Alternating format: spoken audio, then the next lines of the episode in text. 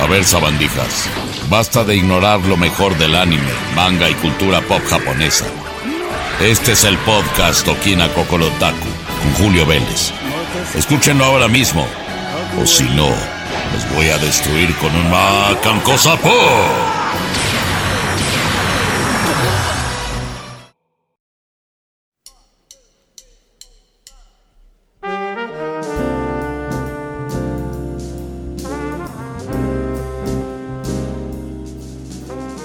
Mis queridos amigos, otakus, no otakus, pero entusiastas de la cultura japonesa, es un gusto saludarles de nuevo en este programa número 25 de Okina Kokorotaku en su temporada 2 en 2021, donde como siempre estamos hablándoles de lo mejor de la cultura pop japonesa, que en prioridad pues es el anime, el manga, los videojuegos japoneses, pero también todas estas cosas tan fabulosas de la cultura japonesa. Yo soy Julio Vélez, me pueden encontrar en Twitter en arroba Julio y si están escuchando este podcast seguramente lo están haciendo desde alguna de las principales plataformas como son Google, Apple, Amazon Music, Spotify, iHeartRadio, InBooks, etcétera. Eh, es un gusto y si alguno de sus amigos tiene otra plataforma diferente, pues recomiéndeles Okina Kokorotaku, que significa algo así como ese viejo corazón otaku, porque pues hablamos del pasado, presente y el futuro de eh, lo que es el manga, el anime y toda la cultura japonesa. Pero hablando de eso, queremos dedicar este programa número 25 a lo que es los kaijus. Los kaijus que se acercan rápidamente como si se tratara de Godzilla surgiendo del mar de las afueras ahí por Tokio, por Japón, por Okinawa, a punto de atacar, a punto de llegar y que ya lo ves venir y empiezas a sentir miedo y emoción.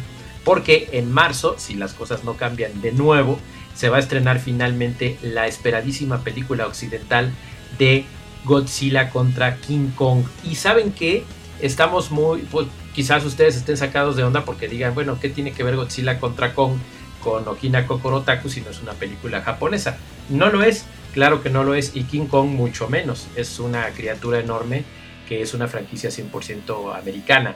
Pero Godzilla sí es japonés y Toho ha dado los derechos durante mucho tiempo para que se hagan algunas películas eh, por Universal y actualmente por Legendary y lo está distribuyendo Warner Bros. El caso es que también tiene los derechos de Kong por ese mismo azaroso destino y finalmente tenemos un crossover occidental de Godzilla contra Kong. Ahora, ¿por qué decimos finalmente? Pues que había habido otro duelo. Claro que hubo otro duelo antes y eso es de lo que estamos hablando en Okina Kokorotaku número 25. Porque además del increíble trending topic mundial que se hizo, ya lo platicábamos con Rana y Diana en este especial de Cobra Kai el pasado lunes primero de febrero. Pueden buscarlo en el canal de Spoiler Time en YouTube. Además de esa película que se nos viene este 2021, hubo otra película que se llamaba King Kong Tai Gojira o King Kong contra Godzilla una película live action japonesa a que no saben de dónde, del año de 1962. Así es que esto es una, espiritualmente por decirlo así, es un rematch 59 años después, donde estos colosos, Japón contra Estados Unidos, por así decirlo, vuelven a pelear.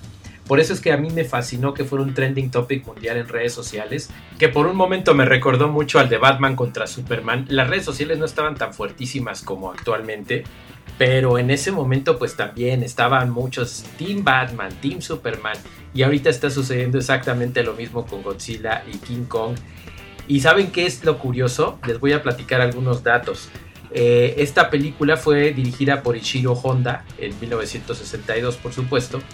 Y lo interesante es que lo que hizo Toho fue eh, pues pedir permiso obviamente para la licencia de King Kong.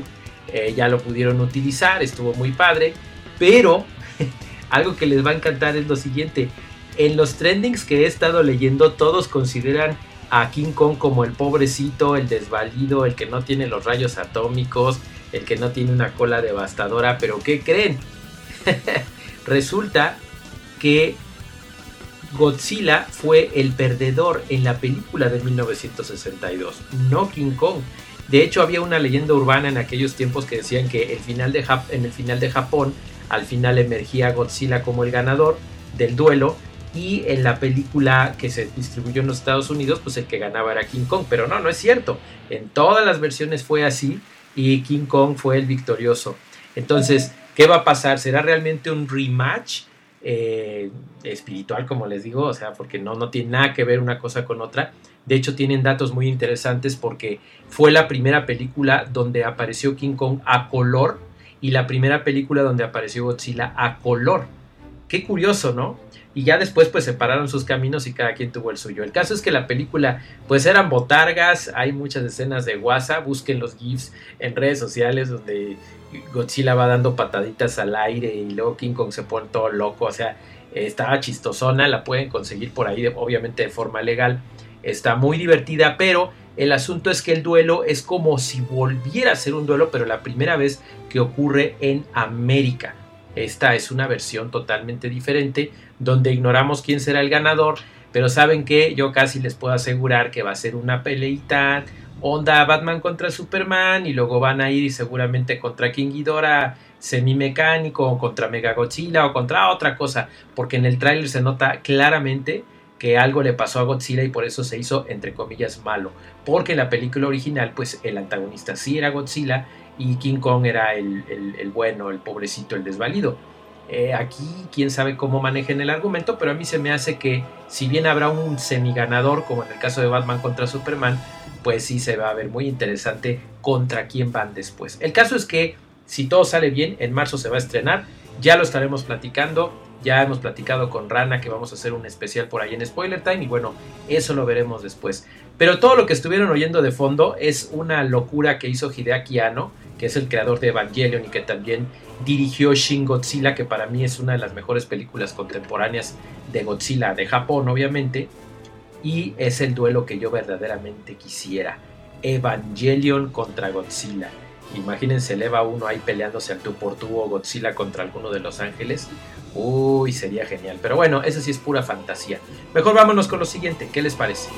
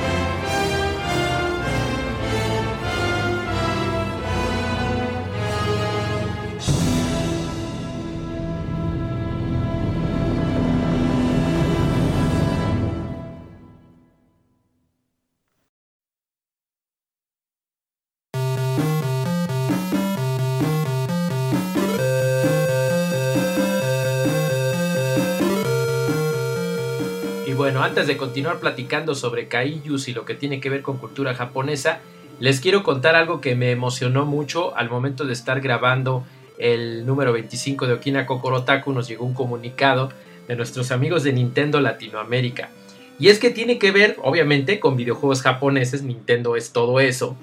Pero también tiene que ver con su gran franquicia que es Fire Emblem, que en su edición Heroes es para móviles, es una maravilla. Si no lo han descargado, háganlo ahorita mismo.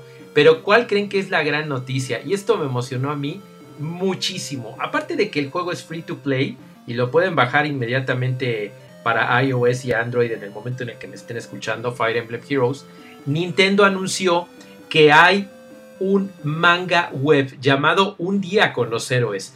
Y lo estoy diciendo el título en español porque este web manga realmente lo puedes leer en español en el sitio oficial de Nintendo totalmente legal y disfrutar de unas aventuras excelentes porque estamos hablando de manga japonés pero en español. E, estoy muy emocionado. Lo único que tienen que hacer, voy a poner la dirección ahí en, mi Twitter, en arroba Julio Vélez, van a ver, pero se las dicto.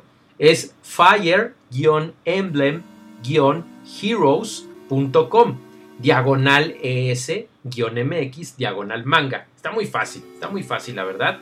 Y lo que tienen que hacer es entrar y ponerse a leer. Está muy divertido. Los fans de Fire Emblem en sí se van a emocionar muchísimo. Esto está disponible a partir del 2 de febrero y cada martes a las 8 de la noche hora del centro de México va a estar apareciendo un nuevo episodio. Este, esto está muy padre, de veras que se los recomiendo muchísimo. Yo ya lo empecé a leer y estoy muy emocionado. No se lo pierdan. Fire Emblem Heroes totalmente en español, totalmente gratis lo pueden leer desde su computadora, desde su dispositivo móvil y por supuesto bajar el juego totalmente gratis. ¿Qué tal? ¿Qué tal esta sorpresota de manga en español legal y de Nintendo? ¡Wow! Vámonos con lo siguiente.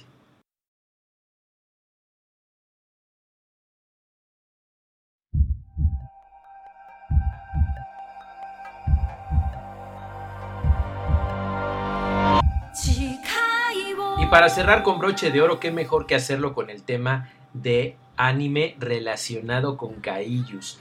Así es, miren, yo no quiero ser eh, ofensivo ni estar nada más de criticón, pero realmente me irrita cuando una compañía de la talla de Netflix confunde a sus espectadores llamando anime a series animadas occidentales. Y es que ustedes como fans que están oyendo, obviamente por eso escuchan Okina Kokorotaku, saben perfectamente bien que es algo totalmente diferente el anime o la animación japonesa de manufactura, producción japonesa, o por lo menos coproducción japonesa, a una animación occidental como los Picapiedra, como los Simpson, como Avatar, que no tienen absolutamente nada que ver, aunque sí está inspirado en el anime japonés, pero que no es de manufactura japonesa. Por eso estas tonterías de estarle llamando a anime, a Tomb Raider, al School Island, estas series animadas que anunciaron hace poco, o la burrada de llamar a la serie de Idris Elba, nada más porque la está haciendo con Crunchyroll, llamarlo anime, que es algo que me molesta bastante que incluso colegas míos lo estén haciendo en algunos de los medios donde colaboro, porque es una confusión, la gente se confunde, hay que llamar a las cosas por su nombre alguien se ofendería si dijeran que en Japón se inventaron los tacos o, que el, mate eh, se, toma en España y que allá se inventó. No, sabemos de dónde procede. Hay que respetar dónde se hacen estas cosas. ¿Qué pasa con Pacific Rim The Black? Pacific Rim The Black es una serie anime que es así la anunció Netflix apropiadamente. Esa sí es animación japonesa o anime eh, yo no le digo anime, no me gusta nada ese término y en Japón le dicen anime. Esto es producido por Polygon Pictures. ¿Qué es Polygon Pictures? Son estudios ubicados en Japón que han hecho series como Blame. Es más, ellos hicieron Godzilla, la, trilogía de películas Kaiju Wakusei, que ahorita la pueden ustedes ver tranquilamente en Netflix. No tengo nada en contra de eso. Utilizan animación 3D. Van a utilizar también esta combinación de cel shade con 3D en Pacific Rim The Black. Esta sí es animación japonesa y se va a estrenar el 4 de marzo de 2021 exclusivamente en Netflix. El teaser está fabuloso, véanlo ahí en Twitter, lo tengo en arroba Julio Vélez, lo pueden ver también en las noticias de Spoiler Time, pero este sí es anime, solo quiero dejar eso bien claro porque la gente es muy obstinada y muchos colegas son obstinados. Si ustedes ven, incluso donde colaboro, si ven en Spoiler Time, en redes sociales que están diciendo que es anime, no lo es. Háganle caso al viejo Julio Vélez, que lleva varias décadas escribiendo y haciendo cosas relacionadas eh, periodísticamente, por supuesto, con el anime y manga. No es anime, pero Pacific Rim the Black sí es anime y Godzilla Singular Point también es anime. Eso también salió un teaser que también presentó Netflix en Japón y que ese sí va a tener 13 episodios. Va a ser muy raro porque en el teaser que se vio, que también les estoy mostrando en arroba Julio Vélez, como que no tiene nada que ver con Godzilla, pero yo estoy seguro que van a salir con algo después. Anime 100%, no estoy muy seguro como fan de Godzilla de que me guste, porque como que la cosa es muy diferente al concepto de Godzilla que todos conocemos. Pero bienvenidos, vamos a ver qué es lo que sucede, vamos a ver qué es lo que logran y en este caso pues se va a estrenar también este año, todavía no está una fecha definitiva, pero van a ser tres episodios, va a estar muy divertido y es anime 100%. Solamente dice que se va a estrenar en 2021, vamos a ver cuál es la fecha exacta. Eh, Godzilla Singular Point es su nombre y el otro, Pacific Rim The Black. Qué padre sería que cruzaran caminos, ¿verdad? Pero no lo veo muy probable porque incluso el estilo de animación es totalmente diferente, son otros estudios que no tienen nada que ver y aunque sí van a estar en Netflix, pues esto es por Bones con colaboración de Orange, así es que nada que ver con Polygon. Vamos a ver qué sucede. Estos son los kaijus dentro del mundo del anime. Ya les di una pequeña cátedra diagonal necedad mía de qué es anime y qué no lo es. Y pues vamos a la discusión, síganme en Twitter, ahí me pueden decir si les parece, si no les parece, darme otras sugerencias de qué hablar en Okinako Korotaku número 26, que primero Dios será dentro de 15 días, la semana entrante el nuevo episodio de Jefe Final, enfocado directamente en los videojuegos. Soy Julio Vélez, cuídense mucho, suscríbanse por favor, Amazon Music, Spoiler Time, Spoiler Time, sí claro, ahí es el sitio donde estoy trabajando, Amazon Music, Spotify, iHeartRadio, iTunes, Em, Google, Apple, iBooks y ya, nada más. Los quiero mucho, cuídense, soy Julio Vélez y hasta la próxima.